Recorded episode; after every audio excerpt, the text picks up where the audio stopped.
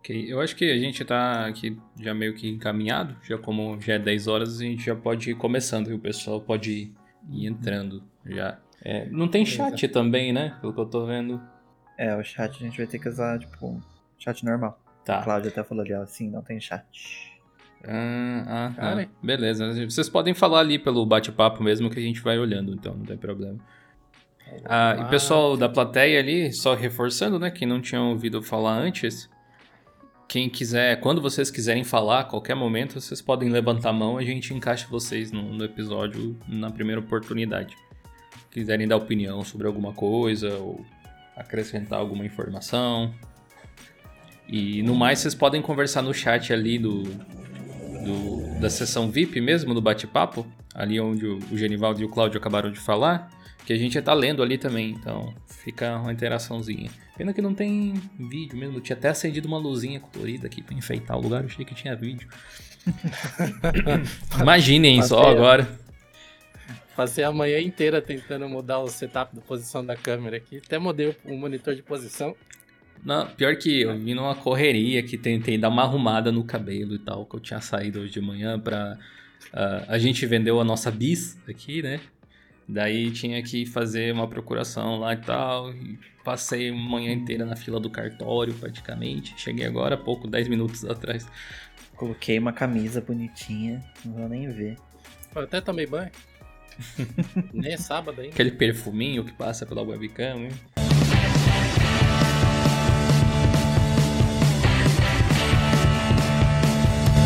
Muito obrigado aí a todos que estão acompanhando a gente. né? Essa, é essa vai ser uma gravação de um Geocast ao vivo aqui com a participação de vocês nesse evento mensal que nós temos com os membros do canal. Vocês que estão aqui participando, vocês são bastante importantes para o projeto porque vocês ajudam a viabilizar talvez muito mais coisas do que vocês imaginam quando vocês se tornam membros. Então, primeiramente, muito obrigado a todos vocês que estão participando e confiam no trabalho que vem sendo desenvolvido pelo Jonathan, né?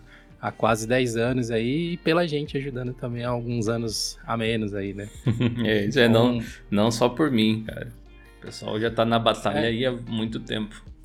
Exato, exato. Tem, tem história. Eu acho que se um dia a gente fosse fazer um, um mural com todas as caras que já passaram pelo projeto, ia ser um mural bem grande, né? Pessoas que oficialmente, digamos assim, fizeram parte do projeto, igual o Ed e o Raul estão aqui agora. Talvez o mural não seja tão grande assim, mas ah, as pessoas que contribuíram em algum momento, eu, eu antigamente eu tentava todo final de ano agradecer elas pessoalmente, mas são tantas hoje em dia que eu tenho medo de esquecer alguém já. Nós vamos conversar um pouquinho sobre a newsletter, né? Que é um dos projetos que a gente tem aqui no Dio Linux.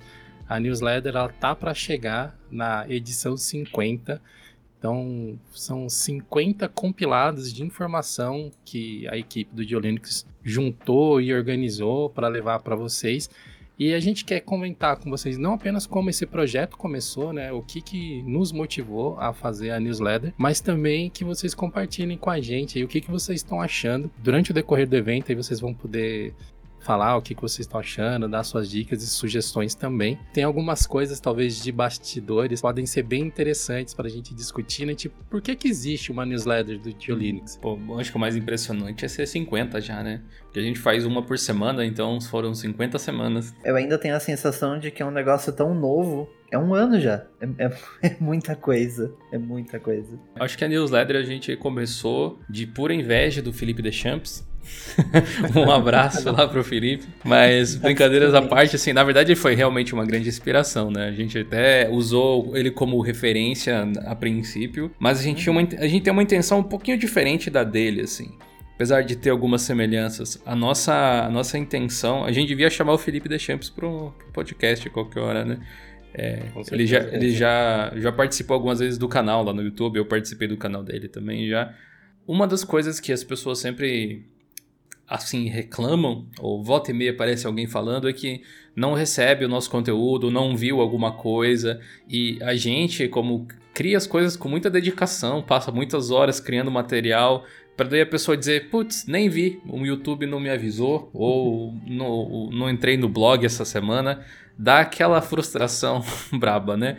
E a newsletter é uma forma de você meio que burlar o- os algoritmos que existem nas redes sociais e tal, Se você tiver inscrito na newsletter, você, uma vez por semana, vai receber um resumão de todo o conteúdo que a gente posta, mais algumas coisas exclusivas que a gente começou a fazer só para newsletter, né? Na verdade, né, durante a semana a gente acaba publicando tanto conteúdo, a gente entende que tem gente, tipo, simplesmente não tem tempo, sabe? Trabalhando o dia inteiro, chega em casa, tem mais coisas para fazer ainda, é, é, corrido mesmo. Então, né, a newsletter é uma boa maneira da gente juntar tudo isso a pessoa tipo, vai ter a certeza que vai receber, né? não vai ficar dependendo do algoritmo. E aí ela, ali ela consegue ter um, um, overview né, do que aconteceu na semana e o que ela realmente tiver mais interesse de ver a fundo. Sempre tem os links, a pessoa consegue ir, ler inteira, consegue ver o que saiu no, no YouTube também, então não tem erro. Né? Uhum. Inclusive, isso foi uma coisa que a gente mudou, né, galera? Ela não tinha links no começo. E a gente é, fez depois uma enquete zona e acabou mudando isso. É. Originalmente, a nossa ideia é que as pessoas consumissem a, newsletter e que ela fosse um produto por si só, né?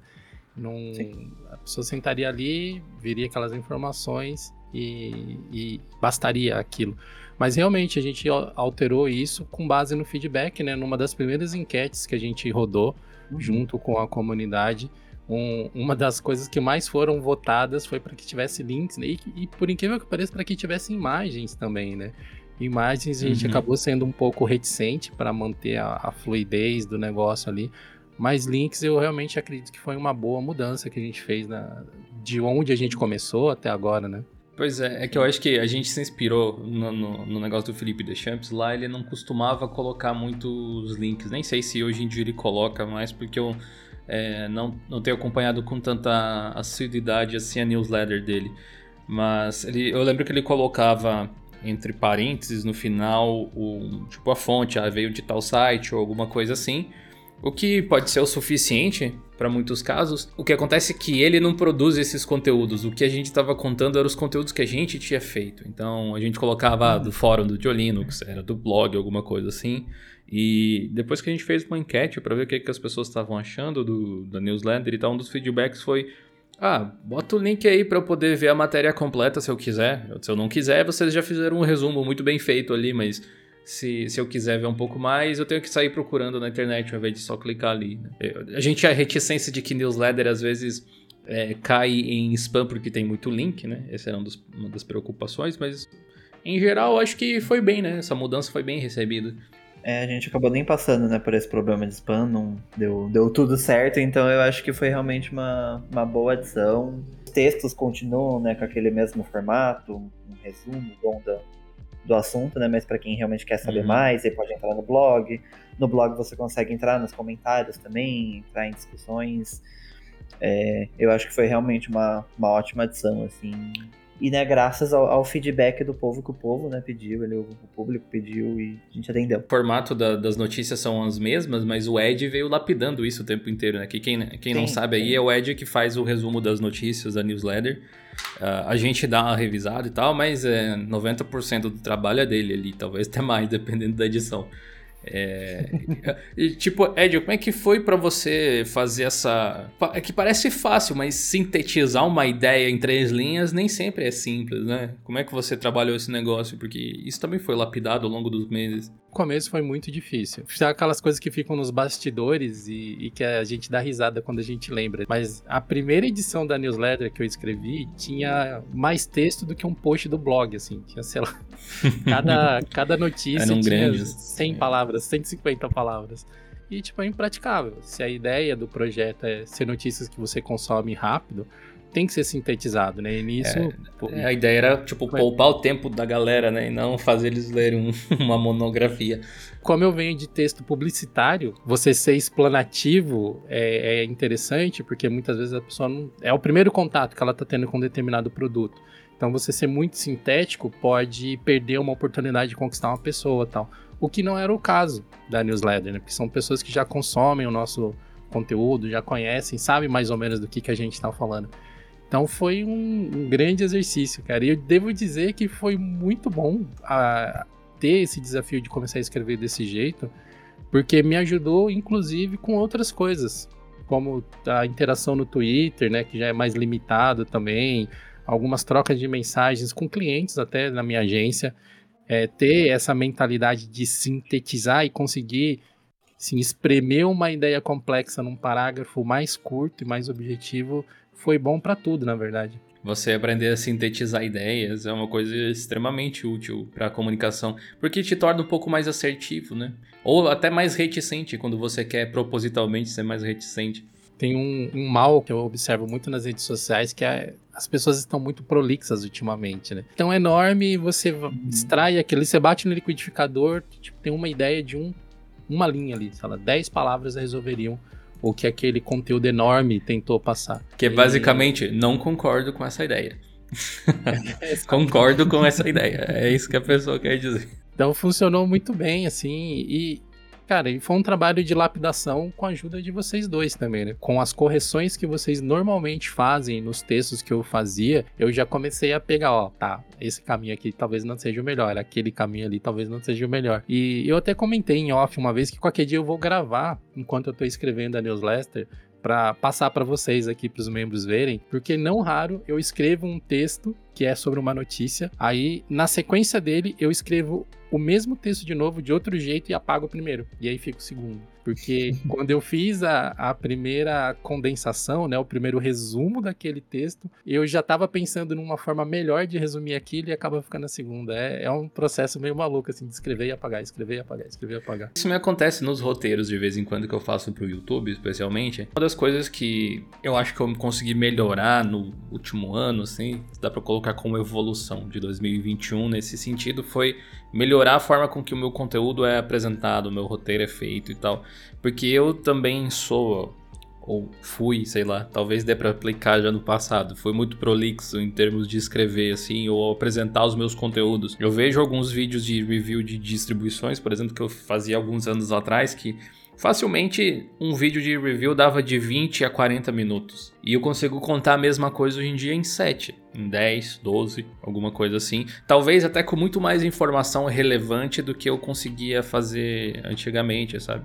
Então essa coisa de você escrever e aí reanalisar, escrever de uma forma diferente, é um exercício super útil, super importante até para qualquer pessoa que precise se comunicar e se comunica na base de texto ou utiliza texto como base para falar, no caso dos roteiros e tal, é assim, é essencial até eu diria. Hoje mesmo eu tava fazendo um tweet e tava fazendo isso, sabe? Eu escrevi o negócio ali que eu queria, aí depois parei para poder realmente ir lá pensar melhor como que eu vou escrever, porque tipo, passou a ideia, mas estava escrito de uma maneira bem bem zoada, sabe? E aí a gente vai, deixa bem polido, deixa bem agradável de ler, né? E fazer isso com, com posts de blog também, com, com tudo basicamente, eu acho. Um, um, efeito que talvez acabe não ficando tão perceptível para vocês, né, que consomem o conteúdo, mas às vezes o conteúdo mais simples ele consome horas e horas de trabalho, às vezes de duas, três pessoas da equipe, né? Por exemplo, a, a newsletter uhum. para ir para o ar, é, facilmente ela consome quatro horas de trabalho. Uma newsletter que está Sim, redondinha é quatro horas. envolve eu escrevendo, o Raul e o Jonathan revisando, depois o Raul colocando na, na plataforma e disparando para vocês, né? É fácil. Sexta-feira, a manhã inteira, a gente rodando uhum. ao redor disso, sabe? É um trabalho bem, bem grande, assim. Mas no final das contas, cara, eu acho a, newsletter um dos produtos mais bacanas, assim, que eu participo da produção. Quando a gente finaliza a edição, geralmente eu olho para aquilo e falo, pô, é uma newsletter que eu gostaria de, de receber. Eu leria isso se eu recebesse, entendeu? E efetivamente eu leio. Depois que eu mando, depois que a newsletter é disparada, eu sempre recebo. amor. Eu sou inscrito também. e dou uma lidinha lá e fico, olha, isso aqui ficou legal. Ah, isso aqui é. talvez dê para melhorar. é, alguns poderiam dizer que, que é egocentrismo até demais, mas a verdade é que eu fico reassistindo os meus vídeos o tempo inteiro. Que eu sempre vou encontrar algum problema. E, e assim eu consigo pensar, hum, talvez posso tentar fazer de um outro jeito. Acho que é isso, na verdade, que ajuda a melhorar, sabe, essa, essa análise. O Felipe comentou aqui no chat do, dos membros que é, já que a gente está fazendo podcast ao vivo para membros, torne-se membro você também aí, play.diolinux.com.br. É, o, o Felipe comentou que a adição dos benchmarks que a gente fez recentemente nos vídeos de análise, especialmente, foi uma sacada boa. E eu realmente acho que passou da hora de fazer isso, né? Porque existe muito conteúdo de achismo. O meu mesmo foi baseado em experiências que eu tive. E não é que eu tava querendo enganar alguém, mas eu poderia me enganar ao simplesmente achar, olha, eu senti essa distribuição mais veloz do que a outra. Colocar a, a, os benchmarks em jogo faz com que você tenha um dado técnico comparativo, assim, que independa da sua vontade ou da sua percepção mais subjetiva, né? Então, se uma distribuição é mais rápida e faz mais pontuação, por exemplo, alguma coisa lá, é porque ela é tecnicamente mais rápida. A parte de percepção lá é importante, que é, tem a ver com a experiência do usuário, mas eu acho que como não tem muita gente que faz benchmarks em Linux em particular, eu acho que a gente ainda poderia melhorar muitos benchmarks, falta na verdade hardware para isso mas a gente já está no começo ali de ter um diferencial e é uma coisa que tem que se reinventando com o tempo, né? Existem muitos canais que fazem uh, conteúdos semelhantes ao que a gente fez, o que a gente faz. Então, qualquer coisa diferente que a gente puder adicionar, acho que é bem-vindo. E a criatividade, de criatividade a gente nunca morreu, né? Sempre teve bastante. Então a gente vai mudando aos poucos. Criação de conteúdo tem diversos desafios, né? Para os vídeos, eu acredito que é não ficar todos os vídeos iguais, né? Por assim dizer, as pessoas realmente saírem do vídeo e falar, pô, vi uma coisa diferente que acrescentou alguma coisa. É, no blog a gente tem os textos, né, que estão sempre tentando passar alguma informação relevante. E uma característica aí que, que o Diolinux tem, que eu sempre achei muito interessante, mesmo antes de eu entrar para o projeto, é que a gente não tem pressa de falar das coisas. A gente entende que tem um momento de hype e tal, que é importante a gente não deixar o assunto esfriar, mas a gente nunca peca por querer sair falando, correndo das coisas. A gente sempre checa, faz os nossos testes internos primeiro, uhum. e sim a gente compartilha essa informação com vocês. Né? E de certa forma a gente faz isso na newsletter também, né? Porque a gente passou por alguns perrengues para chegar no formato que está hoje, né? O trabalho que foi para chegar no formato que a gente consiga disparar a newsletter e chegar para vocês aí de forma confiável hoje. É, a gente usou dois serviços, Sim. né, Raul, ao longo do tempo só, Sim. acho, não foi tão ah, a gente já teve alguns, alguns perrengues, né, quanto a isso, mas acho que a gente chegou num ponto onde onde tá exatamente do jeito que a gente quer, né? A gente já fez muita reunião para entender como a gente podia fazer o formato, né, do visual, é, se ter mais texto, menos texto, mais imagem, menos imagem, mais link, menos link. A gente já debateu muito sobre isso. A gente foi chegando, né, no, no ponto onde a gente está hoje que é o que a gente tá contente. Já teve muita coisa que a gente quis fazer e a plataforma anterior não permitia. Tipo, não, não tinha muita opção de customização. Agora Sim. a gente tá né, com a parceria com a Local Web, a gente já consegue fazer muito mais coisa. Tanto que hoje vocês podem ver, tipo, na newsletter, na parte de, dos vídeos do YouTube, eles ficam bonitinhos, é em, em, três coluninhas, com a imagenzinha, fica bem bonitinho. É uma coisa tão simples, né? Mas não dá para fazer sim, antes. Sim. É, mas isso só acontece porque a gente sempre foi, e eu acho que isso é essencial às vezes para empresas pequenas, assim, a gente sempre foi de fazer o máximo com o mínimo possível. Então, antes a gente tinha o serviço do Linux Play, que os membros têm acesso, onde tem os cursos, os conteúdos premium e tal. Inclusive o Raul lançou nesse mês o curso de Notion, quem ainda não fez, corre lá para fazer, que tá bem legal. Essa plataforma que a gente tem se chama Launch Lab, em parceria com o Rodrigo Branas, talvez alguns conheçam. Um expoente aí, um, um ícone é, na parte de desenvolvimento aqui no Brasil e tal especialmente JavaScript, eu acho. E essa plataforma, ela é hospedada na Amazon, eu acho. E aí eles têm tipo, toda uma ferramenta para envios de e-mail e tal, mas é meio que e-mail para comunicação interna com os alunos, com os membros, no caso. E a gente acabou utilizando ela como ferramenta de e-mail marketing. E ela funciona, não dá para dizer que não funciona. Só ela não é tão completa para formatação quanto que a local web tem. E aí depois que a gente conseguiu essa parceria com a local web, a gente conseguiu fazer entregar um produto, no caso da newsletter, melhor para vocês, né? Aliás, como é que faz é. para assinar a newsletter, seu Raul? Para quem não conhece ainda. É bem simples, é só entrar em geolinux.com.br/news e colocar o e-mail que você utiliza lá e pronto, tá dentro. Você vai receber toda sexta-feira o e-mail, na, o resumo né, das notícias na sua caixa de e-mail. É bem simples uhum. mesmo de. É um e-mail por semana, por enquanto, pelo menos, assim. A gente não, não tem muita perspectiva de mudar, porque não gostamos de encher o saco de ninguém, sabe? Ele, a gente quer que a newsletter seja útil.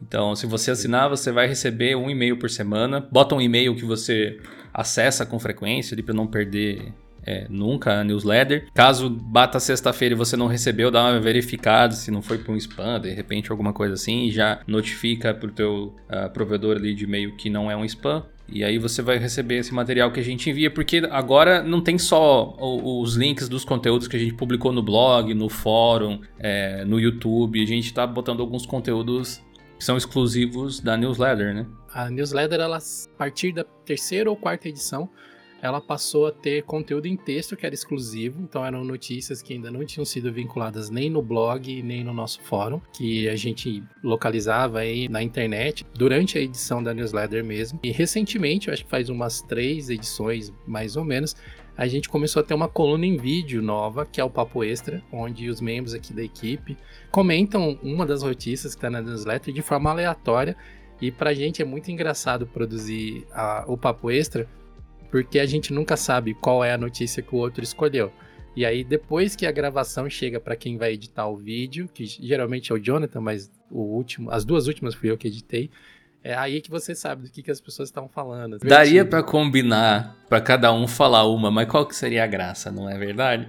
Teve, eu acho que a primeira vez que a gente fez, todo mundo falou do mesmo tema, né? E eu acho que Sim, foi é. a única vez que isso aconteceu, inclusive, é, apesar de, de ter sempre a possibilidade de, das pessoas falarem sobre uma notícia em particular.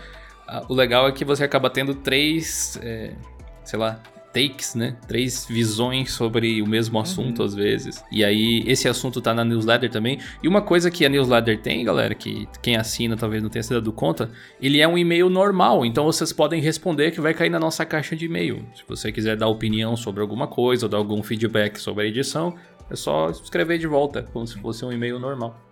Foi engraçado que a primeira vez né, que a gente fez já foi todo mundo faz, falando a mesma notícia, né? Tipo, podia ter acontecido na segunda, terceira, mas não, foi justamente na primeira. E depois disso acho que todo mundo ficou com trauma e nunca mais aconteceu isso, né? Aí cada um sempre escolhe uma notícia bem diferente. A última newsletter, caso vocês não tenham lido ainda, dei uma checada lá. A gente teve a participação do Gedi, né, no Papo Extra. Que uhum. faz algum tempo aí que o Gedi tá, tá meio off, trabalhando mais com blog e tal. Mas a intenção é que a gente possa trazer mais pessoas do projeto para aparecerem e vocês terem contato com eles também. Uhum. Porque é muito importante ter essa, essa proximidade, esse feedback, né? O GD, para quem não conhece, é um dos nossos redatores lá. Se vocês acessarem o blog, vocês vão achar vários conteúdos dele. E também ele é o autor, ele é o nosso instrutor do curso de introdução à Fedora, que tem lá no Linux Play para os membros. Aliás, olha só que legal, né? Você pode, se você, o pessoal que já é membro aí já tá aproveitando, né? Mas se você não for, você pode se tornar membro por R$19,99 no mês. É, ficar por quanto tempo você quiser. É só ser membro lá pelo YouTube. Dá pra fazer o curso do Raul de Notion, o do GD de Fedora pelo mesmo preço. É tipo uma Netflixzinha assim. E na verdade você pode assistir todos os conteúdos que tem lá pelo mesmo preço. Os cursos têm certificado, você pode usar da faculdade de repente e tal. É bem legal. É, e o curso de DaVinci Resolve que tem lá, né? Tem uma aula bastante extensa lá sobre DaVinci Resolve. Acho que eu tirei ela. Mas tá no YouTube, quem quiser assistir tá lá de ah, graça. que na, na, nossa participação lá na Campus Party, que aconteceu alguns dias atrás, também umas duas semanas uhum. atrás, o Raul recebeu um feedback de que alguém aprendeu a usar o DaVinci Resolve uhum. vendo o vídeo do Dio, né? O, o Eduardo do Escola para Streamers, ele veio falar comigo, ele falou então, tipo, ah, conheço o Dio, isso aqui, fiz o curso dele, DaVinci Resolve, adorei adorei, não sei o quê. É, é, é, bem legal, legal, receber esse tipo de feedback, sabe? Pô, demais, com certeza. Queria estar lá presente, pena que eu não pude estar na Campus Party dessa vez. Quem sabe numa próxima oportunidade junto com vocês ia ser, ser bem legal. É, o, o, curso de Resolve não tá lá porque ele era um vídeo, na verdade, que a gente tinha posto no, no Play para que as pessoas pudessem tirar certificado dele, basicamente. Mas é um vídeo que você pode assistir lá gratuitamente. Mas ele saiu porque vai ter um curso de DaVinci bem mais completo pro, pro Linux Play. Assim, eu pretendo fazê-lo aí. Hum ao longo de, de 2022, provavelmente, junto com outros conteúdos que a gente quer publicar por Sim. lá. Então, é uma plataforma que eu gosto muito, eu tenho muito apreço, eu sempre quis ter alguma coisa nesse sentido e eu acho que pela primeira vez a gente tem as ferramentas necessárias para fazer um negócio assim, né? Que o, o Cláudio, que é um dos membros, falou aqui no chat que literalmente terminou o curso de introdução ao Fedora ontem e hoje está usando o Fedora. Olha aí, bom. E, e o Genival diz que gosta também dos cursos que a gente tem lá de Audacity e GIMP, que são muito bons e ajudaram durante as aulas no período remoto. Olha, show de bola, a gente fica feliz demais que vocês tenham aproveitado isso aqui. E são alguns cursos que a gente vai ter que atualizar eventualmente, né? Que os programas vão mudando e tal. Sim. GIMP tá aí chegando quase na versão 3, aparentemente. Finalmente, na verdade. Né? É, e o Audacity mudou muito, né? Com a aquisição por aquela empresa, né? Que tem outros produtos de áudio. Music Group. Ah, ah sim, é. o pessoal da MuseScore, né? Do, do MuseScore. É a mesma, eu acho. MuseScore. É, eles, são eles mesmos. E a versão 3.1 que eu tô usando para editar o Geocache, agora ele tá com algumas, algumas funções assim que são muito bacanas. Como a, a edição não destrutiva do áudio, né? Então você pode dar trim em alguns trechos de áudio sem perder o conteúdo que está externo. Você uhum. tem a ferramenta de mover trechos de trilha também ficou muito mais prático do que em vez de você ter que ficar clicando no ícone, arrastar, depois clicar no outro ícone. Agora você faz direto uhum. na tela. Assim. É, o Audacity evoluiu bastante em termos de usabilidade com pequenas mudanças, né? E é tão interessante ver que isso foi baseado no feedback, né? O, uhum. o bicho papão da telemetria, né? O bicho papão de ter dados sobre como os usuários usam foi o que possibilitou ao Audacity conseguir essas três ferramentinhas simples, mas que para mim reduziram meu trabalho em tipo 40 minutos. Excelente. Sim, o nosso curso lá de Audacity, inclusive, ele é focado. O projeto do curso é feito para você aprender a editar para podcast, justamente. Então, se você gostaria de editar um podcast, aí vale a pena, em especial, é, ver aquele. Falando em dados, aí, um dos episódios futuros do Geocast provavelmente vai ser sobre dados. Né? A, a Luanda leu um livro sobre Big Data e, e, psicologia, etc. E agora eu tô lendo ele também. É um livro que chama Todo Mundo Mente. Explicava por que, que o que as pessoas declaram nas pesquisas é diferente diferente do que realmente acontece quando elas estão pesquisando na internet. E aí eles cruzam dados de diversas fontes diferentes para uh, ah, debater algumas concepções que a gente tem sobre tudo, sabe? Bem interessante. Acho que vocês não perdem por esperar. E se vocês ainda não estão seguindo o podcast no Spotify ou qualquer outro lugar, coloca aí Geocast no seu aplicativo favorito e siga porque a gente tem um episódio novo toda semana. Isso aí. E para vocês também saberem onde estão, né, todos os links e todos os produtos aí que a gente cria para vocês consumirem, vocês podem acessar também diolinux.com.br/links que lá você vai ter link para todos os produtos, né? Esse aí, esse aí para colocar no favorito do navegador que a gente, esse aí a gente se inspirou, a gente copiou também de outro lugar, que é do Linktree, né? A gente tem o nosso. Né? Tudo se copia. eu vou. já, já que o Jonathan indicou um livro, aí eu vou indicar um outro aqui. Tem um outro livro que chama Tudo é Remix. Na verdade, acho que é uma, é uma série, chama Tudo é Remix, que fala sobre como nenhuma música basicamente é original. Toda música colhe é, referência ou inspiração em alguma outra. E tem alguns casos clássicos assim de músicas extremamente famosas tipo Led Zeppelin, do Iron Maiden, que trechos da música são exatamente iguais uhum. músicas que foram feitas tipo, 15 anos antes, 20 anos antes. Pô, nem, nem sei se eu quero ver isso aí. Vai quebrar a minha ilusão aqui dos deuses da guitarra, provavelmente. Tem uma dessas aí que é bastante famosa, né? Que o. Oh meu Deus. São os, os caras considerados os mestres do rock progressivo. Lá esqueci o nome da banda lá. Rock que plagiaram uma música dos Mutantes. Deixa eu ver aqui. A Adele roubou a música do Martin da Vila. Vocês viram essa história? É o, o, compositor de. Acho que é Mulheres, o nome da música dele. Tá processando a Adele porque parece que 80 e poucos por cento da melodia da música é exatamente igual uma música da Adele. E assim, fizeram remix, fizeram uns mashups na internet e realmente é muito igual. A gente sabe que vai demorar muito para sair resu qualquer resultado sobre isso, mas é bem isso, sabe? Não... É muito difícil você ser 100% original em qualquer coisa. Tem, tem um canal do YouTube que, que eu acho que acabou, eu ao menos nunca mais ouvi falar, que eu ouvia lá por 2014 Digo ouvia porque ele era sobre música, né? Quer dizer, não sei se o canal era sobre música, mas os vídeos que eu via lá eram sobre, chamava Script, Scriptease TV. E aí eles faziam, tinha um quadro que eu gostava muito que eles faziam que era o coincidências musicais, para não dizer que era plágio, né? Chamam de coincidência. é, e aí fazia essas comparações assim. Acho que tinha uns dois, três episódios especial latino só. pra preencher.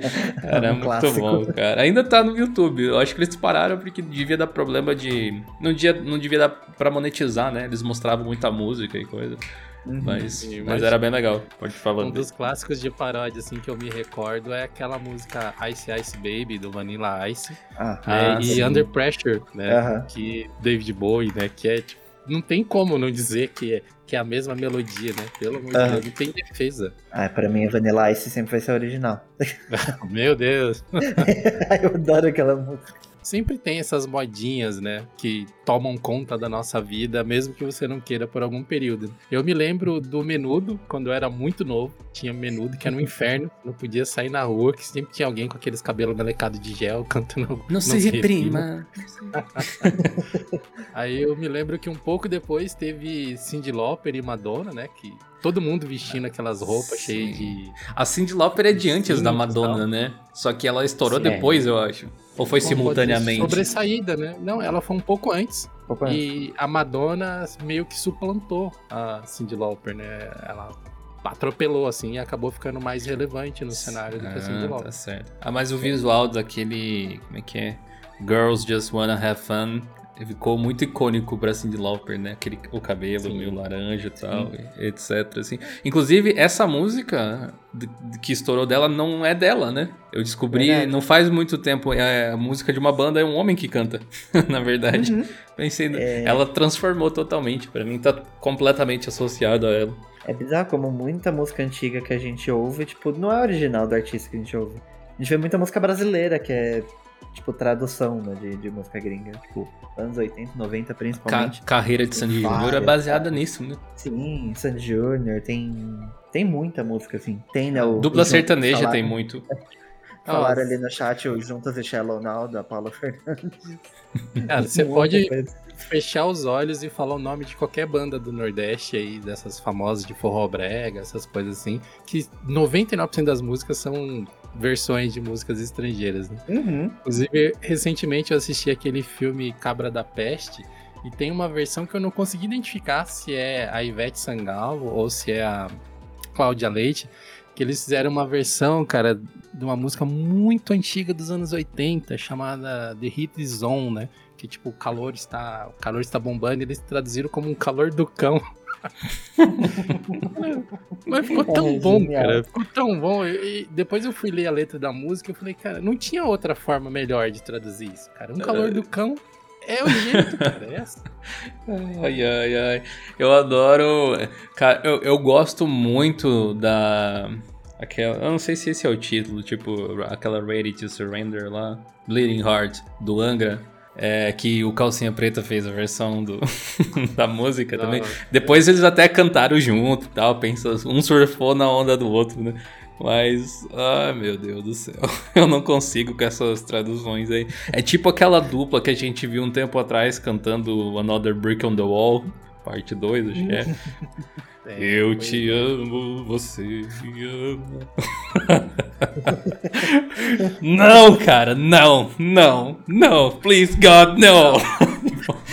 Não, tem umas, tem umas versões, né? Não pode nem se dizer que é traduções, né? Não dá, né? Pra quem curte a versão original, fica difícil de engolir. Mas tem que levar pro lado da galhofa, né? Porque, meu, Sim, de forró é jeito, você vai né? achar a versão de tudo quanto é rock do Deep Purple, do Iron Maiden, tudo tem versão é, de, de brega, cara. É só procurar na internet. Ou não procurem, né? Vocês podem ter. Talvez vocês podem não. achar coisas que vocês não vão gostar muito. É, pesquisa, é, pesquisa. É. Entra no YouTube, pesquisa Dio Linux em vez disso. É melhor. Isso, isso. Ou se for procurar essas coisas, pesquisa na aba anônima pra não deixar rastro. É que fica no seu histórico mental, o histórico do navegador é o de menos. É aquilo, o que foi visto uma vez nunca mais pode ser desvisto, né? A gente acabou transformando a, o evento aqui de membros num podcast sobre músicas, bregas e versões. achei, achei é. produtivo, achei produtivo. Faz uh, mais. É um papo que dá pra, dá pra gente se divertir pra caramba falando aí. Newsletter permeia todos os outros canais, todos os outros conteúdos que a gente acaba produzindo e leva um pouquinho de todos eles para vocês, né? Que é uma forma também de quem consome mais o blog ter um pouquinho de, do que está acontecendo no fórum, ver também o que está acontecendo nos vídeos, porque todos os conteúdos eles são autocomplementares, né? Muitas vezes uma, uma discussão que começa no fórum acaba virando um vídeo ou vice-versa, né? É, às vezes as duas coisas até. Eu acho que o nosso maior problema hoje em dia é que a gente faz tanto conteúdo, as pessoas não. Tipo, uma única pessoa dificilmente consegue ver todos. Então a newsletter é uma forma bem legal de agrupar um pouco disso, sabe? É, de, de, dizer, olha só, isso aqui foi um resumão do que a gente fez aqui essa semana. Na verdade, tem muito mais do que vai na newsletter, né? A gente escolhe alguns de maior destaque, alguma coisa assim. Mas ela, ela cumpre muito bem essa função, assim. Gostaria de ver ela crescer mais, porque uma newsletter sólida, assim, ela ajuda a perpetuar o conteúdo, a fazer com que ele alcance as pessoas sem depender de sazonalidade, né? Às vezes, sei lá, os vídeos não estão indo muito bem no YouTube, mas na newsletter você certamente vai receber eles. Então, mesmo que você não veja na hora que saiu, em algum momento, quando for mais conveniente, você já vai ter o link e tal. Inclusive, a galera que já curte a newsletter, se quiser ajudar a gente a espalhar essa ideia, começa a compartilhar na, nas redes sociais, no Instagram, no, no Twitter, onde vocês preferirem, na verdade é, coisas relacionadas à newsletter, uma notícia legal que vocês viram lá, tira uma foto, posta no Stories, marca a gente, a gente uhum. recompartilha depois e tal. É arroba Diolinux lá no Instagram, pode marcar bem fácil. Ou no Twitter é arroba blog Diolinux. Quiser marcar alguns, alguns de nós de forma individual também dá. Esse tipo de coisa ao longo do tempo vai trazendo mais pessoas para esse universo de open source, de tecnologia, de Linux também. É uma forma bem legal de ajudar e bem simples. Manda lá, manda o link de se inscrever lá no grupo do condomínio, sabe aquele grupo? Aquele grupo que todo mundo fala de tudo quanto é coisa, menos do condomínio em si. Então, manda lá. eu, eu, eu achei que era só um problema do nosso condomínio, mas pelo visto não é. é na verdade, que onde eu moro agora não tem. Esse problema não existe. Eu acho que nem, nem sei se tem grupo do condomínio aqui, pra falar a verdade. O pessoal tem. Os, os vizinhos têm adicionados no WhatsApp uns aos outros, mas não tem um grupo, eu acho no prédio que eu morava antes, que é um apartamentinho pequeno, como eu sou proprietário de lá, eu ainda tô no grupo, mesmo não morando mais lá. E aí era. é bizarro, eu só fico pensando, vamos passar esse apartamento pra frente logo, porque se, se o pessoal ver esse grupo antes, ninguém vai querer, eu acho. Se você está precisando de um apartamento, fale comigo. Estou vendendo. Olha, em Marau. É muito é em Marau. de um apartamento. Em Marau. Isso aí.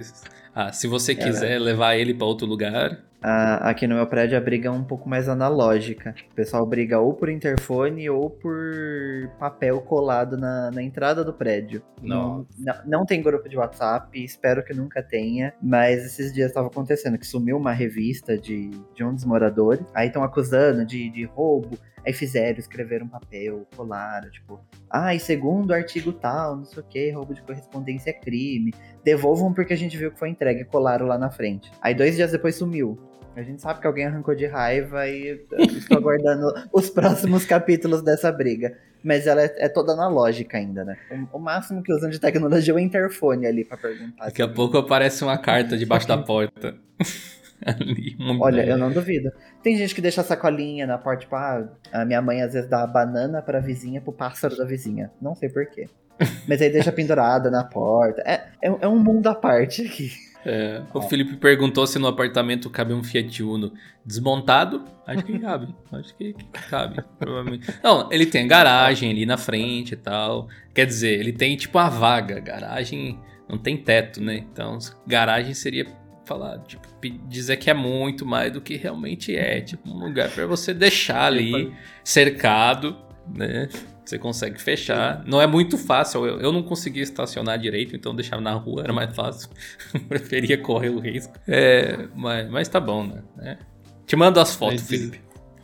Diz, mas tranquilo. dizer que no, que no apartamento não cabe nenhum Fiat Uno já dá uma, uma certa ideia do tamanho do apartamento. Não, é, é era um que eu morava só quando eu morava sozinho. Então ele é. Eu acho que se chamaria de kitnet, provavelmente, em outros lugares. É. Mas ali chamavam de apartamento mesmo. Que é um apartamento na prática, mas é a, a, a cozinha, que é um corredor, é ligado na sala. Assim, se você colocar um, um tabuleiro no centro ali para jogar algum daqueles jogos de, de com dados, tá? Um, um, um RPG ou qualquer coisa assim, não sei se cabe quatro pessoas. Tá ali, sabe? Ali, aí tem um quarto, tem um banheiro, tem uma área de serviço lá, e é isso aí mesmo. Acho que deve ter que uns 30, 40 metros quadrados, é bem pequeno. Mas pra uma pessoa É, então- dá de boa. Dependendo do bairro é kitnet. Dependendo do bairro é ou flat ou estúdio. É, ah, então, eu tô- o problema é o meu marketing, então. Então, estou alugando um estúdio. ou É, vendendo um aí- estúdio. ah.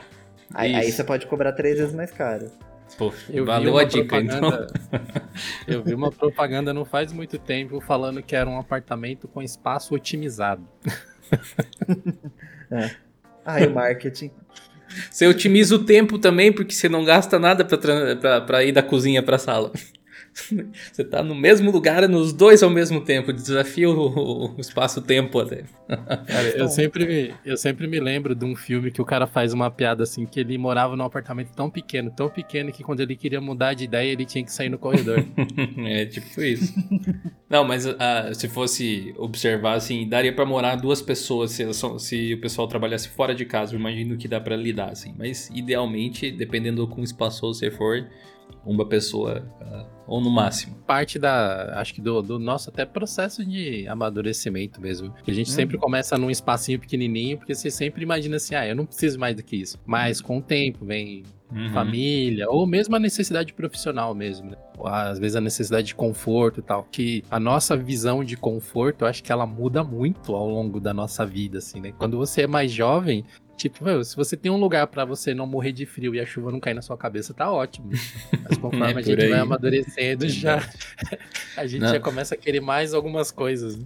Pra você ter uma ideia, hoje, fazia bastante tempo que eu não andava de moto. E aí hoje eu fui de moto pra fazer meus rolês ali na cidade. Nossa, eu achava tão legal. Me, dá uma certa nostalgia, mas é tão desconfortável hoje em dia pra mim. Que eu, eu cheguei em casa, sentei na cadeira do meu escritório, que eu, que eu adoro, aquela nova que o pessoal viu no Instagram lá e tal. Nossa, foi tipo um alívio, a coluna fez. Eu senti a coluna respirar, parecia que ela fez. Sabe? é difícil mesmo. Você vai se habituando a certos, certos confortos, certas comodidades e mudar depois é complicado. Né? Caminho sem volta. Empinando por Marau. Dando, fazendo zerinho no centro. Eu, eu já, eu, já, eu já tô pensando nos memes aqui que eu vou colar a cara do Jonathan depois e colocar no Slack. Os memes de moto, selvagem Sim. na motocicleta. Não, ima- imagina um cenário assim, uma avenida completamente vazia, passa um feno, tá tocando Born to be Wild, de repente eu passo de bis assim. vum. Tudo uma questão de como você se vende, né? Da, do motoqueiro que você se vende. Eu trabalhei com um cara, na época que eu trabalhava na Mil, e ele pagava muito de motoqueirão, assim. Sabe, jaqueta de couro, bota. Ele ia paramentado, assim, pro trabalho, e chegava no trabalho e trocava de roupa, né? Colocava Uhum. uma roupa mais social tal pra trabalhar. E aí um dia calhou da gente ir embora todo mundo junto, assim, e a gente percebeu que ele tava meio envergonhado, assim, meio que querendo disfarçar, mas, pô, sei lá, né? Às vezes aconteceu alguma coisa, a gente não percebeu. E aí, quando a gente chega no estacionamento, o cara sai lá de selvagem da motocicleta de bis. Cara, a gente ficou, sei lá, acho que uns dois meses tirando sarro da cara dele, assim, porque, meu, não, não combinava o produto com a propaganda, sabe? Não, é, é. Bis é aquele tipo de coisa assim que a pessoa pergunta pra você: você tem uma moto? Você diz, não, tem uma bis. Não é bem, não é bem a mesma coisa, assim, né? O pessoal tem, tem até um certo preconceito, mas eu posso dizer que essa bis aí rendeu, porque a gente comprou. Veja como é a economia, né? A gente comprou ela, eu acho que foi lá por 2013, 2014, alguma coisa assim, por uns 3 mil e pouco, sei lá, uns 3,900, eu acho. Conseguimos vender por 5,700 depois de todos esses anos. Com cashback. Não dá pra bobear, a Luana faz uns negócios que só ela. Não podia ter casado melhor. Bom, já sei se, se um dia eu precisar fazer umas, umas mutretagens aqui de vender alguma coisa pra quem que eu vou pedir ajuda. Então, Stonks total, diz o Cláudio ali. É isso aí. é, dá pra comprar metade de uma RTX 3060. Só Que porcaria. comentou, que já dá pra comprar uma RTX. Vou pagar, vou, vou pagar outras contas. vou usar pra outra coisa. Dá pra comprar É. um Switch e sobra. Eu não Depois falei que era um daquele- videogame, podia ser um Switch de, de rede, né? Também. Aí depois daquele rage que o Raul deu lá no, no vídeo de clips lá, não sei se alguém vai querer comprar Switch ainda, hein? Só porque eu falei que não entendi, você é tudo Mas-? Ah, isso é bom a gente falar, hein? O pessoal talvez não esteja sabendo. Temos um canal novo no YouTube, chama de Linux Clips. Joga lá no, no YouTube. Você pode até digitar, já acho que já tem o um endereço certinho, youtube.com.br Clips. A gente vai publicar umas coisas interessantes lá. Tem esse do Raul ali, dizendo que Nintendista é um povo iludido. Ele vai lá e me expõe ainda. Mas. Não, mas ele tem um, tá com o Switch na mão lá. Não sei se dá pra ver no vídeo. Não é muito relevante nesse momento, mas depois tem um vídeo dele lá contando pra gente quais são os melhores jogos de, de Switch, na opinião dele. Quem, quem tem o, o videogame aí pode dar uma conferida lá depois. Na verdade, tem vários outros, né? A gente vai postar bastante coisa. Acho que hoje sai, inclusive, é, eu aprendendo a jogar Valorant, que a gente fez em live há um tempo atrás aí na, na Twitch. Então vai ter clipes de jogos, vai ter tutoriais, vai ter coisas dos podcasts, do, da Twitch. Tem também, vai ter também da, da Campus Party, né? Que o Ed e o Raul foram. Vai ter alguns clipes de lá também, que eles fizeram algumas lives no nosso canal na Twitch. Aproveitem, uhum. aproveitem. Sigam lá, compartilhem para todo mundo. Falta que 90 mil inscritos pra gente chegar a 100 mil, então a meta tá jogada. Contamos com todos vocês. Isso Lembra aí. o grupo do condomínio, o grupo da família, o grupo do time de futebol. Meta modesta.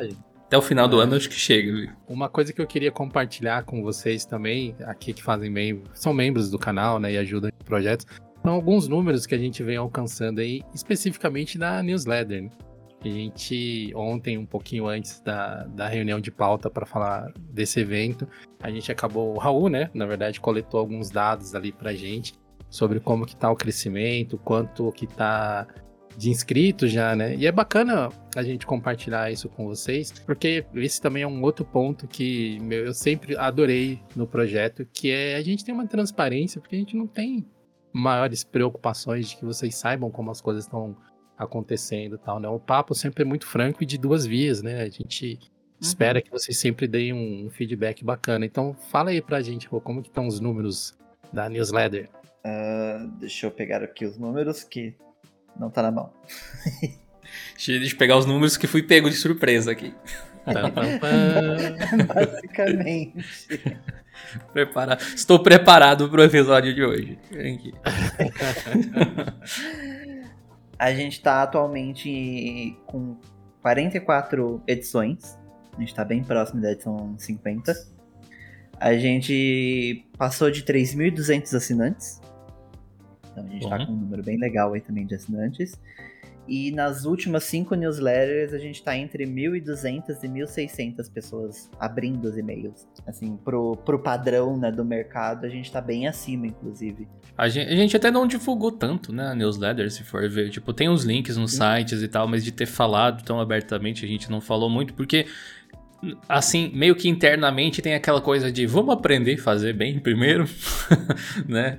E, é. ao mesmo tempo a gente vai espalhando para as pessoas. Então acho que agora chegou no ponto de maturidade legal aí. E aí vocês podem já compartilhar para todo mundo que vocês puderem. Por favorzinho. É isso aí, a gente conta muito com, com o boca a boca também, né? A nossa ideia é sempre não estar tá restrito numa bolha, né? A gente vê muito isso de comunidades que meio que se fecham ali dentro de um nicho. Uhum e dessa forma você limita não apenas o alcance, mas muitas vezes a qualidade da informação que você pode levar para as pessoas. E a gente se identifica com software livre, com projetos de código aberto, mas a gente gosta de tecnologia, na verdade, né? A gente gosta de tecnologia assim pra caramba.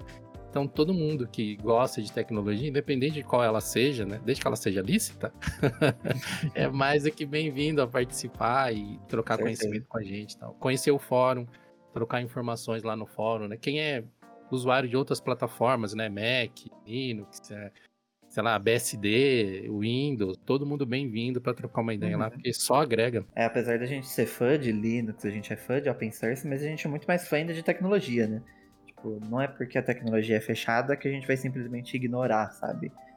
Se ela, se ela for boa, a gente tá aí aproveitando, sabe? Tanto que, né, o, o Jill falou, né, vai lançar um clipe de, de Valorant. Tipo, Valorant é um software fechado, sabe? E a gente tá usando, tá jogando, sabe? Mas, mas o que isso? É um jogo que só roda em Windows até. Sim, no momento, é. pelo menos. Tenho meus problemas com ele, mas acho que não veio muito ao caso. É, mas, mas é isso, sabe? Apesar do. Ixi, até eu que tava jogando tenho meus problemas com ele. o nosso foco sempre foi, sempre será, né, Linux e Open Source, mas a gente também fala de tecnologia no geral, sabe? A gente tem vídeo, tem podcast, tem post sobre Windows, sobre Mac, sobre outras tecnologias além de sistemas operacionais, sabe? Então. E a gente quer manter um ambiente assim, sabe? Saudável, que as pessoas possam falar de tecnologia e que não venha ninguém xingando, atacando, sabe? Só por uma questão de preferência ali, de, de software. É, tem que ter um ambiente bem saudável para todo mundo, né? E tem é, dado então... certo, tem dado certo. Inclusive nós mesmos não utilizamos apenas né? Uhum. Eu utilizo Linux e Windows na, normalmente, assim, em dual boot há anos. Tudo bem que a última vez que eu entrei no meu Windows foi quando lançou o Windows 11, então acho que deve fazer uns dois meses, talvez. Mas ele está aqui. Se eu precisar dele, ele está aqui para me socorrer, né? O Raul recentemente comprou um Mac, né, Raul? Uhum. Eu estou nesse exato momento no Mac Mini. Tenho Linux aqui também. Inclusive, vou pegar o, o Parallels, vou deixar instalado Windows e Linux aqui no próprio Mac também. Agora eu tô usando Android, né? Mas também quero, eventualmente, um iPhone, sabe? Eu quero. É, é tecnologia no geral, sabe? A gente não se prende a uma tecnologia só. Né? Uh, no, no, no, caso do Windows, eu tenho um, um outro PC que eu uso para jogar geralmente ali, que tem dual boot com o Pop e o Windows. Daí o Valorant eu tava jogando nele, né? Mas eu, eu, eu, eu gosto do Windows, tipo, acho ele legal para fazer algumas coisas, mas eu cheguei à conclusão de que eu, não é que eu gosto do Windows, eu gosto dos programas que rodam nele, especificamente, às vezes. Tipo, não é que eu tô lá porque eu acho que ele me ajuda a solucionar os meus problemas por ser o Windows, mas o mercado é, funciona de uma determinada forma e não adianta ser cabeça dura, né? É, tem, tem, é tipo assim, toda vez que eu dou boot no Windows, é como se fosse morder uma cebola, praticamente, né? Fica aquela cara meio feia a princípio, mas depois você se adapta. E aí vai embora. Sim.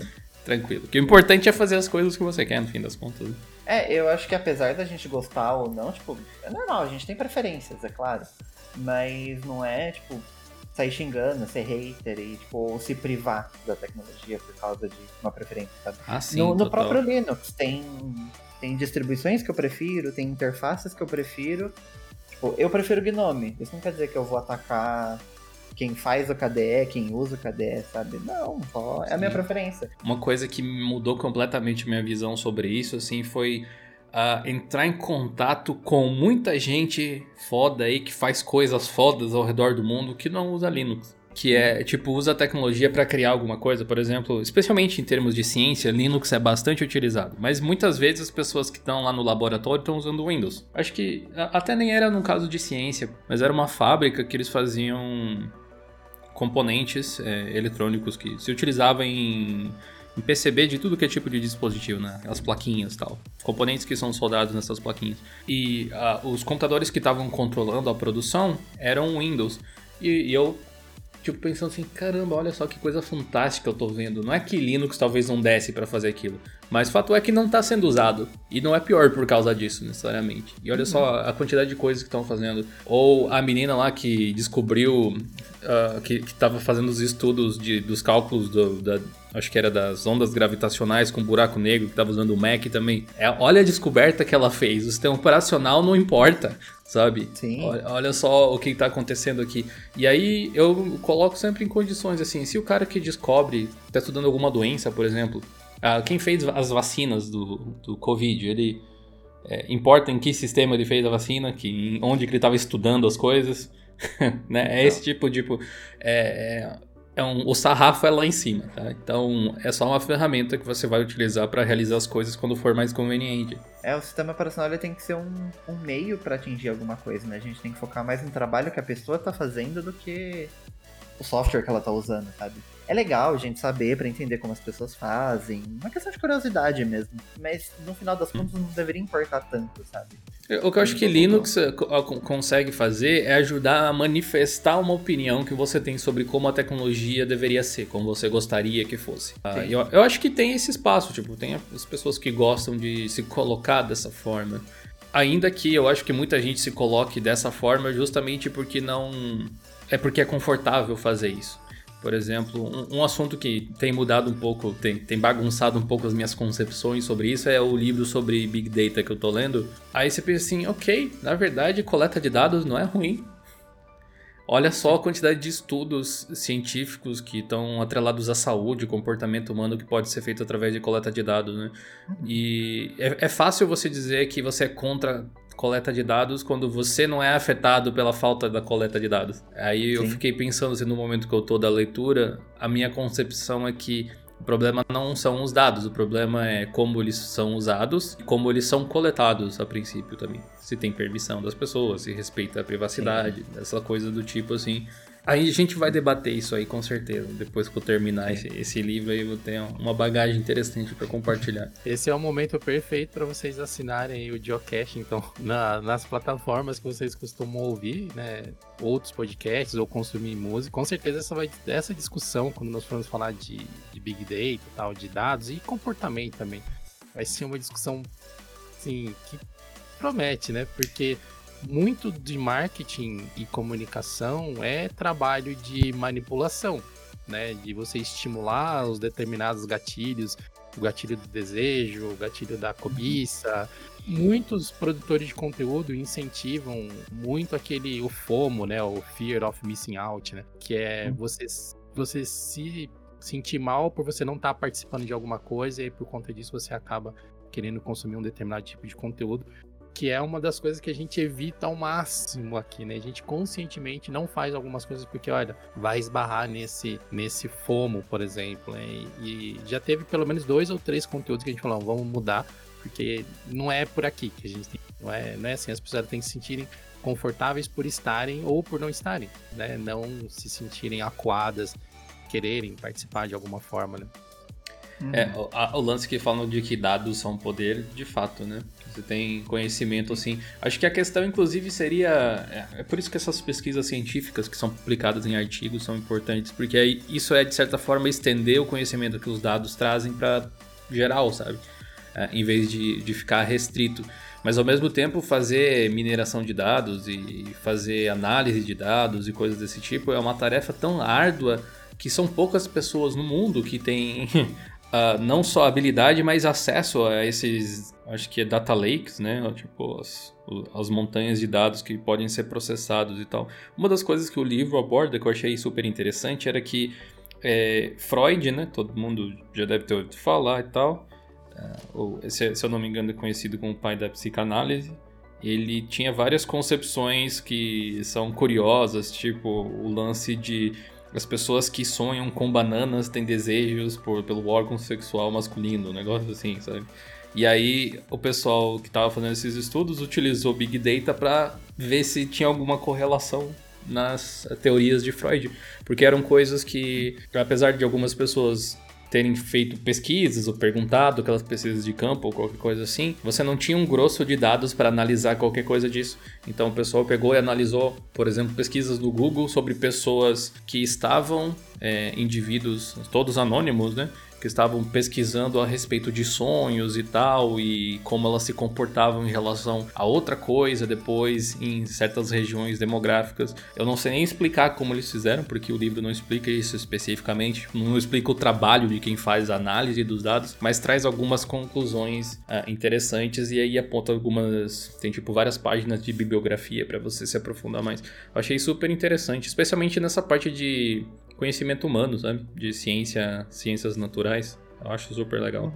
Sim, as pessoas querem colocar os dados como vilão, né? Tipo, você capturar dado é vilão, mas não é bem assim, né? Acho que o, o, o grande problema é como é utilizado, né? Se ele é capturado sem consentimento ou, ou se ele é usado para algo ruim. E é. aí a gente consegue expandir isso para qualquer coisa, né? O sistema operacional pode ser usado para algo bom, para algo ruim.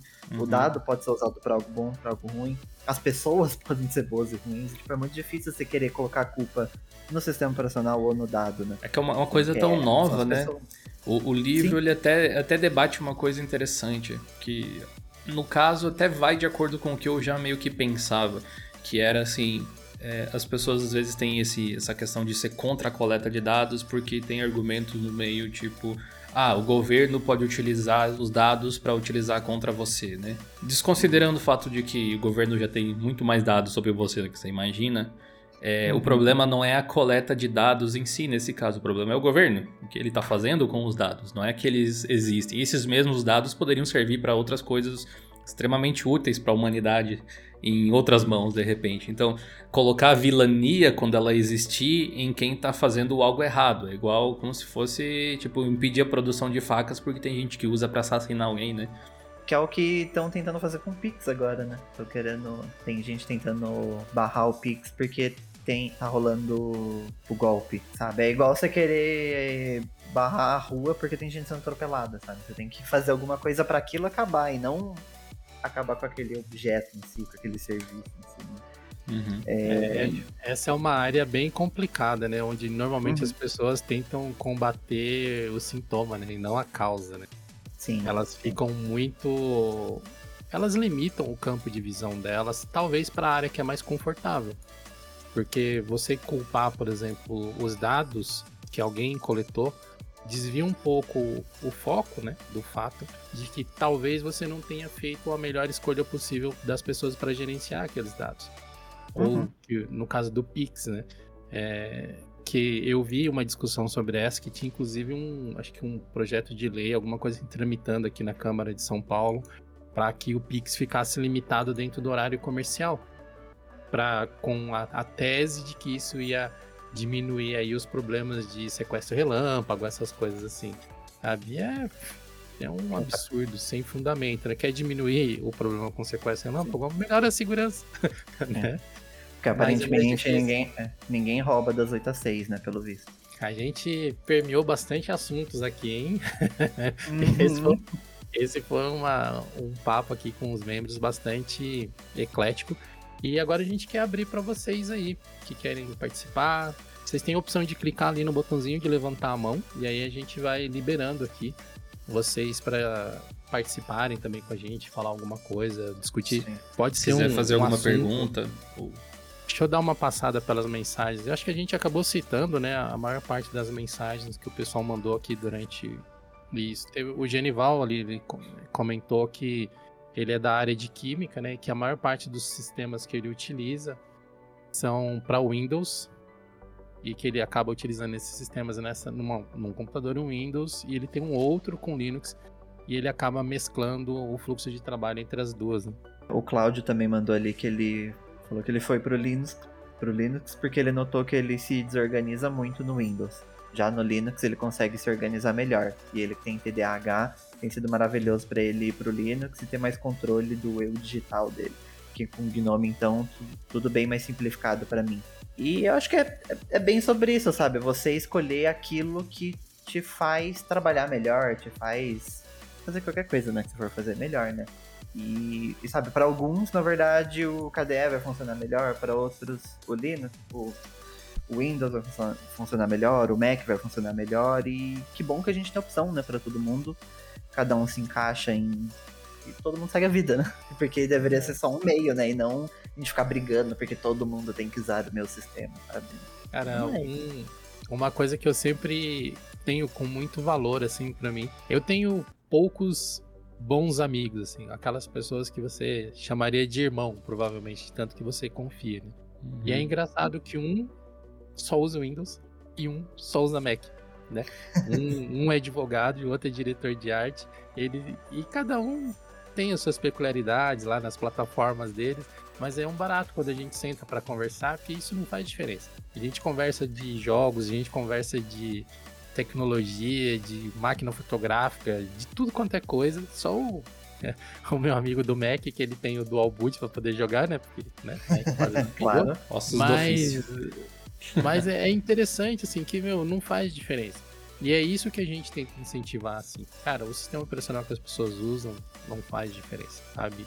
Sim. Tem muita gente que é extremamente colaborativa em ensinar tecnologia para os outros, em ajudar a resolver problemas. Cara, são pessoas que às vezes nem tem um computador tão potente assim em casa, roda ali o que dá para rodar, ou simplesmente não tem a possibilidade de rodar outra coisa por qualquer motivo, às vezes até pela falta de acesso. Uhum. Porque, tipo, eu moro em São Paulo, na capital, né? O Raul mora aqui próximo da capital também, o Jonathan mora no Marau. Mas a gente tem acesso à internet rápida ainda, né? Se for comparar. E, uhum. tipo, no Brasil isso ainda não é uma realidade para muita gente. Né? Então, muita gente vai usar o que veio no computador e pronto, porque trocar não é uma opção, né? Por mais que tenha melhorado nos últimos anos, a gente ainda tem essa realidade, então a gente tem que ser acho que compreensivo e, e agregador, né? Sim, a, Sim, até, eu até corrigiria, discordaria talvez, bem parcialmente do que você falou, no sentido de que não importa o sistema, né? Porque eu acho que existem situações onde tem mais relevância. Por exemplo, Se você está estudando, vamos dizer, é, segurança da informação, utilizar Kali é melhor que utilizar Windows, por exemplo. Teoricamente. Sim. Não quer dizer que com Windows você não ia conseguir fazer as coisas que você precisa.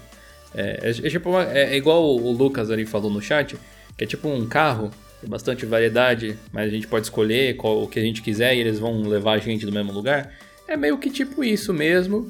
Mas assim como carros, eu diria que você consegue, às vezes, sei lá, percorrer uma pista de Fórmula 1 melhor com um Fórmula 1 do que com um trator, por exemplo. Então depende, tem, tem ferramentas melhores para fazer determinadas é, tarefas, é. mas aí a parte que eu concordo totalmente é que não importa tanto assim. Importa menos do que o que você faz com ele, sabe? Então não é o motivo para você separar as pessoas, pelo contrário até, né? Você deveria, se as pessoas, se duas pessoas têm conhecimentos diferentes sobre sei lá, o, o Ed, por exemplo, tem os dois amigos que ele falou ali, um que é especialista em Windows, outro em Mac. Não, tipo, não digo especialista no sistema, mas por você usar por muitos anos a mesma coisa, você acaba tendo alguns macetes que quem não usa todo dia não tem naturalmente, né? Uh, se você conseguir utilizar essa diferença como vantagem, ou seja, você tem dois consultores basicamente para dois sistemas diferentes, muito melhor. E aí o Ed utiliza Linux, o dia que eles se juntarem, eles provavelmente vão conseguir encontrar a melhor solução para qualquer tipo de problema que eles forem enfrentar, né? Vamos fazer um Megazord, né? Cada um com uma peça é. diferente. Tipo isso. É bem interessante de, de, se refletir, eu acho, dessa forma. Porque eu realmente acredito que existem melhores ferramentas para determinados trabalhos existem ferramentas que fazem o mesmo trabalho. Talvez não tão bem quanto uma lá, mas até dei um exemplo assim em um vídeo que eu gravei ontem, que acho que vai demorar um pouco para ir pro ar até então, exclusividade para os membros aí, galera do podcast. É, é sobre aquele lance do, do, comentário do Nate Graham, que é um desenvolvedor do KDE, sobre o Plasma, o KDE ser tipo padrão do open source, o Windows e o Android do mundo open source, um negócio assim. Eu, uma das observações que eu fiz mais pro final era a respeito de que a ideia de um sistema ser genérico, às vezes realmente é tudo o que precisa, mas nem sempre, dependendo da intenção que a pessoa tem. E o exemplo que eu usei foi Mac versus Windows em produção musical. O Mac tende a ser melhor para isso, para você fazer música. Tem mais já, tem a configuração de MIDI direto no sistema para você tem tipo um roteamento de som que no Linux hoje em dia a gente faz pelo jack, vai passar a ser feito pelo Pipewire, né? Mas no Mac você tem isso. No Windows ah, não é não é a melhor plataforma para isso, mas dá, né? Dá para fazer se quiser, mas um Mac supostamente seria um pouco melhor para essa finalidade. Agora, se você quer produzir música e jogar também, talvez o Windows te dê mais vantagem na média. Ele não vai ser excelente para música, mas ele vai ser ok e vai poder jogar também. No Mac ele vai ser excelente para música, mas talvez ele fique um pouco mais abaixo em games, dependendo do que, que você queira jogar. E aí vai é, de, vo de, você escolher o que, que, te importa mais, né? Eu acho que isso se encaixa no Linux também. Às vezes o pessoal fala que, sei lá, Linux não tem os jogos que eu quero, mas às vezes você não quer aqueles jogos, você vai jogar alguns games específicos ou alguma coisa assim uhum. que vai te atender. E aí é o suficiente e vai atender um outro setor muito melhor que Windows, talvez, é um pouco mais seguro, e aí você vai preferir utilizar ali, ou o simples fato de ser open source te deixa, te dá uma paz de espírito um pouco maior, de repente, dependendo de como você se sente com as coisas. Acho que uh, existem setores realmente onde o sistema faz diferença, mas é algo bem pessoal em primeiro lugar, e depois tem um sentido técnico, prático, realmente, que em alguns setores mais específicos ainda faz diferença, tipo o caso de segurança digital, mas a maior parte dos casos e aí o ponto que a gente diz que sistema operacional não importa é o que você vai fazer para a sociedade utilizando o seu computador. Você pode fazer merda, né, com qualquer sistema operacional, se for ver. Mas se você pode fazer coisas boas também com qualquer um deles, provavelmente, se você se aplicar. Tem gente que faz arte com o GIMP, tem gente que faz com o Photoshop. Podia utilizar o Windows, Linux ou Mac com o GIMP, por exemplo, e tanto faz. Ia dar na mesma, né? O mesmo programa. É, exatamente. Acho que o, o grande, de, uh, o que acaba diferenciando a utilidade da ferramenta né, e a aplicação da ferramenta é quando você começa a descer em alguns nichos específicos. Na massa, no, no povão, assim, né, uso comum de navegação na internet ou até tarefas cotidianas, praticamente você vai conseguir fazer a mesma coisa em qualquer lugar. Né? Tipo, a gente, por exemplo, né? É, a maior parte dos trabalhos que a gente faz, a gente se sente mais confortável fazendo no Linux. Você conseguiria instalar o DaVinci Resolve no Mac sem problema nenhum, ou uhum. o navegador que a gente utiliza para se conectar nas ferramentas sem problema nenhum.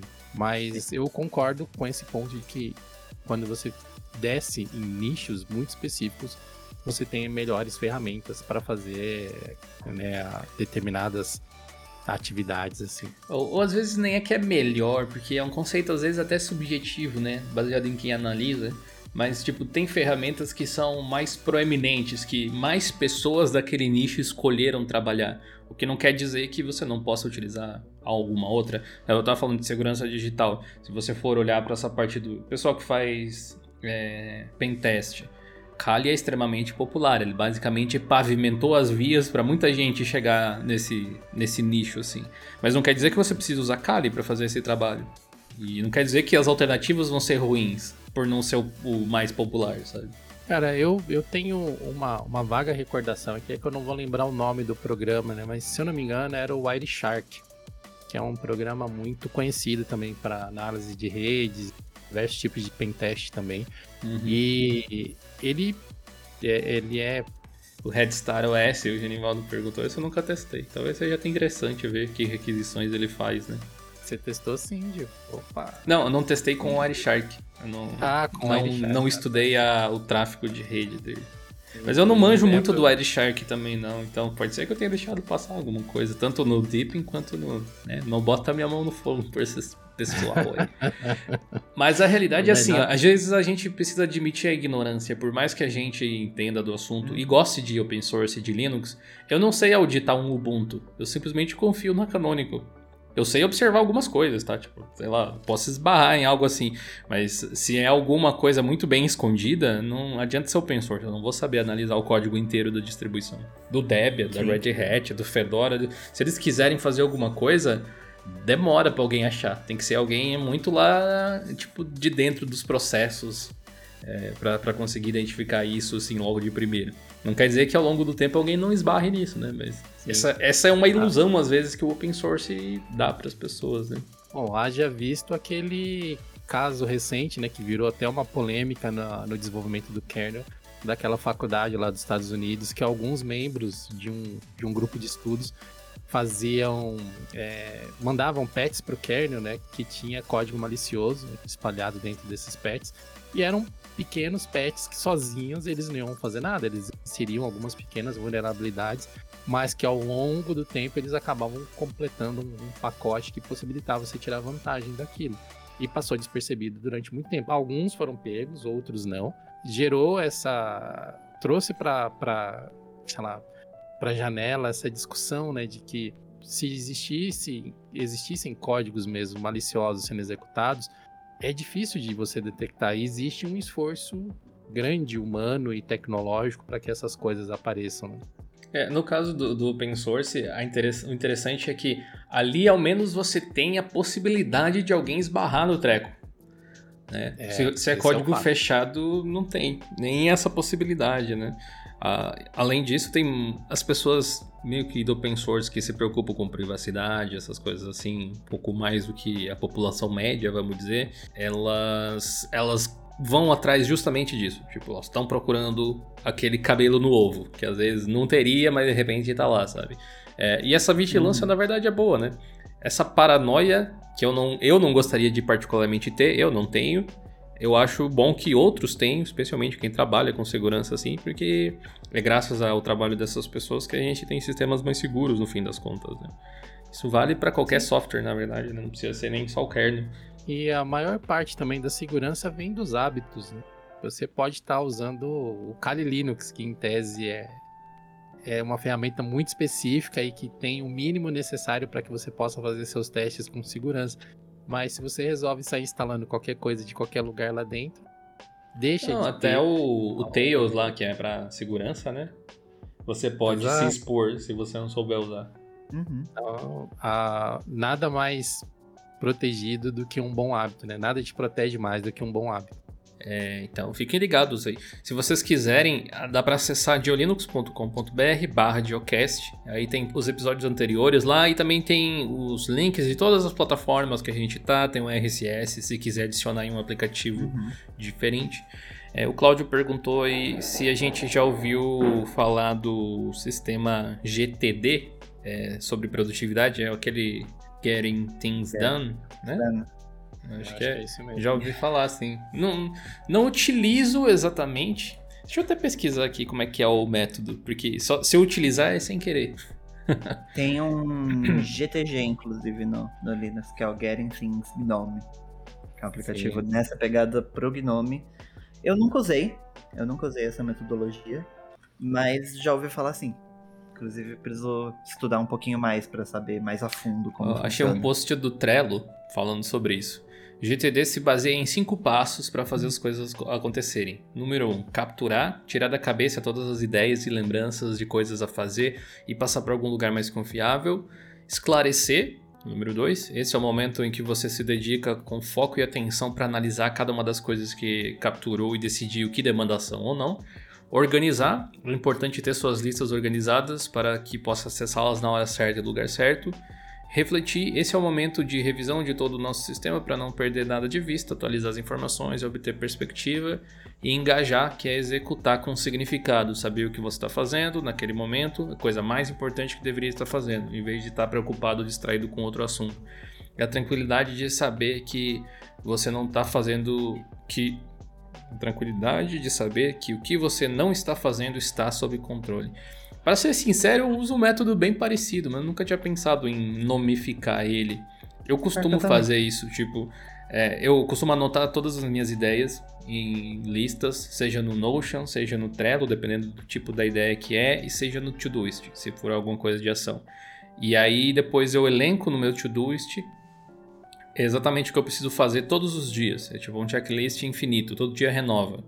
E aí, na parte de organizar, tá tudo organizado digitalmente, o acesso de qualquer dispositivo e tal. Confesso que desses cinco, a parte de refletir é que eu faço menos. Eu tava de férias esses dias, foi um dos poucos momentos que eu pude, por não estar tá trabalhando, justamente poder pensar sobre as coisas um pouco mais, é uma coisa que eu preciso melhorar.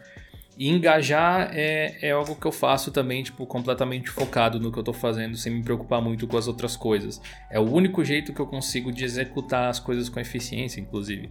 É, eu tô tentando implementar, voltei das férias com essa ideia, fiz um novo calendáriozinho aqui, num, um esboço que eu quero tentar implementar. É, hoje eu tive várias coisas de manhã, então vou ter que me dedicar à tarde e focar nisso, mas Uh, por exemplo, eu preciso fazer três vídeos por semana e dá bastante trabalho fazer vídeo, às vezes, mais do que o pessoal imagina. Só que uma das coisas que eu tinha dificuldade é que acabava muitas vezes tendo a necessidade de fazer o vídeo no dia que ia ser publicado, ou tá terminando ele no dia que ia ser publicado, o que não é nada bom, né? Que aí termina um, já tem que começar o próximo, que é uns dois dias depois, quase sempre. Agora eu tô tentando utilizar um método de fazer as coisas em massa, sabe? Tipo, batch, assim. Então, uhum. uh, eu meio que anotei aqui, compartilhar com vocês, com os membros e tal, uma rotina que eu estou tentando implementar no que tange apenas o YouTube, é, que é segunda-feira é dia de gravar quatro vídeos e editar um. Terça-feira é dia de editar dois vídeos, Quarta-feira é dia de editar mais um, ou seja, eu estou editando toda semana e mais um da semana seguinte. A intenção é começar a ganhar dianteira, assim. Quinta-feira eu tenho que escrever dois roteiros, sexta eu tenho que escrever dois roteiros e sábado eu tenho que gravar curso para vocês no Dio Linux Play. E aí domingo livre, no caso. É... Sendo que na, na quarta, na quinta e na sexta eu coloquei que editar os vídeos que eu preciso fazer, escrever os roteiros, precisam ser feitos em meio período, porque o período da tarde, por exemplo, se eu fizer de manhã, precisa ser dedicado a outras coisas da empresa. E aí tô, tô tentando ver se vai dar para fazer isso. Então, ontem eu gravei quatro vídeos e editei já o que vai é, hoje no canal, né? Ontem segunda, então o vídeo de terça tá pronto já. E hoje eu tenho que editar o vídeo de quinta e de domingo. Quarta-feira eu tenho que editar o vídeo de terça que vem. E aí as coisas vão se encaixar aqui provavelmente. Então essa é a minha, minha técnica. Se eu for escrever textos, se eu for escrever roteiros, fazer vários de uma vez. Se eu for gravar, gravar tudo de uma vez. Se for editar, editar tudo de uma vez. Porque eu aprendi isso da minha preparação para ir para as férias. Acho que eu não tem momento mais estressante para mim no ano do que os momentos que antecedem as minhas férias. Curiosamente. Porque eu tenho que adiantar muito o conteúdo. No caso dessa última vez, do momento que eu comecei até onde eu terminei, eu tive que produzir acho que 26 vídeos, alguma coisa assim, num período de acho que um pouquinho menos de 30 dias. Foi brabo o negócio, mas só funcionou porque eu fiz esses batches assim. Então, eu escrevia um monte, gravava um monte, e aí quando eu ia editar, editava vários. É, e, e, tentando fazer menos por dia, você acaba cansando um pouco menos, né? Então, a segunda ontem eu tava meio sem voz. Até a gente teve uma reunião ontem, eu tava meio ah, aqui assim. E que eu já tinha gravado três vídeos aquela hora. E depois que terminou a nossa reunião, eu fui gravar mais um ainda. Aí zerou a, a vida. E um deles é de, de quinta agora, que é um, um, vídeo que o pessoal pediu bastante, que é o vídeo de. O react lá do, do segundo episódio do Linus Tech Tips da série dele lá. Mas achei legal o, o GTD aqui. Eu acho que eu faço algumas coisas desse método aí. Só não, não seguia pelo, por seu método. Acho que eu fiz o meu próprio método, provavelmente. É, Seja o seu próprio método. É. Acho que todo mundo que, que tem que produzir em massa acaba criando uma forma de se organizar, né? Porque senão viram uma loucura, né? Tem hora que você não sabe nem para que lado você está correndo mais. E nada melhor do que a prática para você refinar o método, talvez, né? Acho que tem coisas que naturalmente elas acabam se ajeitando ali, né? Conforme você vai produzindo e produzindo e, repetindo um, um, fluxo de trabalho recorrentemente. Uh, o Lucas ali, tipo, tava divagando ali sobre por que que a gente perde isso quando fica adulto, às vezes, esses métodos de organização, sendo que a vida inteira na escola a gente seguia mais ou menos isso. Tipo, segunda tem aulas, tais é, materiais, terça e tal. É simples, porque quem organizava isso para você não era você. Exatamente. É tipo, a escola tinha essa regra e você se encaixava, né? acho, que é, acho, também, né? acho que esse é o ponto, é, exato. Ah, eu, eu não quero que seja, não tenha matemática na segunda. Dane-se você e a sua capacidade de, de fazer é. os cálculos ali, né? Uh, e aí, quando, quando a gente adultece, a gente tem que identificar as nossas atividades e organizar por gente mesmo. É bem mais difícil. Recentemente, eu até revisitei um vídeo do Fábio Akita que ele fala sobre isso, né? Sobre aprendizado. Ele critica bem diretamente assim a forma como as escolas impõem né, esses limites, porque acaba gerando essa quebra. Você passa uma boa parte da sua preparação e, e, do início da sua vida adulta tendo alguém que te fala o que você tem que fazer o tempo todo. E quando você vira adulto, você passa a ter que tomar essas decisões sozinho, mas muitas vezes você não foi preparado para isso, ou você não teve né, a autoconsciência de começar a se preparar. E isso gera uma série de, de, sintomas aí, né? Tipo, que é não conseguir decidir e se reflete de diversas formas, como por exemplo, para trazer um para a nossa realidade aqui bem simples, tipo o distro hopping. É você ficar trocando de sistemas operacionais o tempo inteiro, sendo que praticamente todos eles fazem a mesma coisa, mais fácil, por um caminho ou por outro caminho, na verdade que é isso, né? É uma falta de você ter limites que você precisa observar e se preocupar mais com a finalidade do que com a ferramenta em si. Uhum. É, é, tipo uma chave mental que tem que girar ali mesmo, né? Pra fazer sentido. Até porque muita gente que fica testando distro assim, tá testando não, não, porque não tem um objetivo. Tipo, não é como se você parasse na frente desse problema e dissesse assim: ok, eu preciso escolher uma distribuição para usar e eu vou escolher a melhor para mim. Até aí tudo bem. Mas que método você está utilizando para saber o que é melhor para você? Você está fazendo alguma análise, alguma coisa assim? Tanto que uma ou duas vezes que eu fiz vídeos a respeito de como escolher a sua distro, eu entreguei pra galera uma tabela. Que eu criei um métodozinho lá e tal, tipo assim, ó. Coloca esses elementos, dá uma nota para cada um desses elementos das distribuições que você quiser testar, e no final você vai ter um resultado sólido em relação a isso. E aí você vai. Mais do que o feeling, simplesmente, né? Eu lembro de ter lido uma vez a respeito de problemas de escopo aberto e fechado que acho que se encaixa totalmente nesse tipo de coisa da, do que a gente tem na escola e na, na vida adulta depois. Mas o exemplo era com videogame, eu acho que era. Problemas de escopo fechado são problemas que você tem alguns caminhos para resolver. Ou, tipo, você não tem como circular por fora, tipo, pensar fora da caixa, como se diz. E a escola é um pouco disso apesar de algumas escolas estimularem criatividade, etc., a maior parte delas tem eh, certas regras, um certo comportamento, horários. É, você, igual o Ed falou ali, você, tipo, na faculdade mesmo, você sabe quando vai ter as provas. Às vezes no primeiro dia o professor já marca quando que vai ter a prova. Então você já meio que vai se preparando, ou já sabe o que, que vai cair na prova, alguma coisa assim. Aí você está jogando um GTA, você quer ficar rico no GTA, o jogo tem certas mecânicas específicas para você enriquecer. E esse é um problema de escopo fechado. Porque você simplesmente vai agir dentro daquilo. É mais fácil você ficar bom jogando Overwatch se você jogar todo dia, porque ah, os desafios eles vão se repetir. Tipo, vai ser sempre a mesma coisa, sabe? Os mesmos heróis, os mesmos mapas. Você vai acumulando conhecimento em cima de um escopo fechado de conhecimento, que é totalmente diferente do que você tem na vida real. Como que você enriquece na vida real? Quantas variáveis e possibilidades tem diferente do GTA, que você pode usar um, cheat ou trabalhar em coisas específicas dentro do jogo, né? Você não tem outras alternativas, é só aquilo. E eu acho que é uhum. isso que buga a mente das pessoas, quando você sai de, do ambiente que outras pessoas desenharam para você se sentir bem. Sabe, um jogo, por exemplo, é feito para você progredir. A maior parte deles, talvez. É, ou, ou a faculdade é feita para você querer estar tá lá. Especialmente as particulares, onde tipo, o interesse é que você fique lá pagando. Então tem isso, né? A vida não tem dessas, a vida não faz questão que você esteja feliz. e aí vai de você se adaptar. A vida não tem bula nem tem replay, gente. Obrigado aí para todos vocês que participaram. É, vocês querem fazer alguma consideração final?